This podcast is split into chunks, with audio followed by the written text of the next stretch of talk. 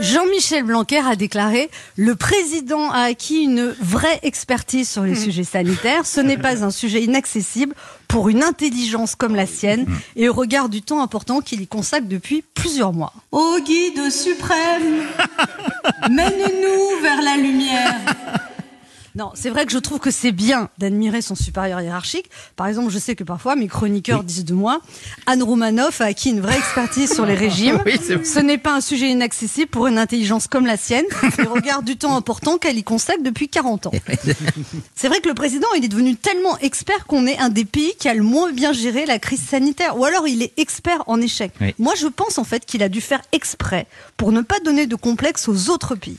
Une intelligence comme la sienne sait qu'il faut rester humble. C'est vrai. Alors, il paraît que le président lit toutes les études d'épidémiologie, mais ça ne fait pas de lui pour autant un médecin. Moi, je lis des romans policiers, ça ne me rend pas capable d'élucider un meurtre. Je regarde The Voice, c'est pas pour ça que je Ah. sais chanter. Ça, c'est sûr.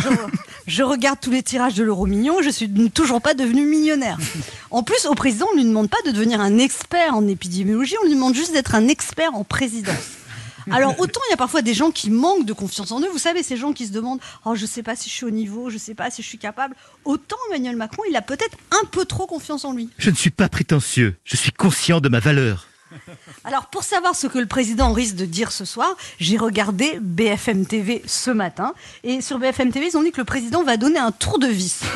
Et encore un tour de vis et il y en a qui vont péter les boulons. Ah, c'est sûr. Alors quel tour de vis Fermer les écoles, reconfiner, ça sera des grands travaux encore du bricolage. On le sera ce soir à 20h en attendant la parole de notre guide suprême et tellement compétent.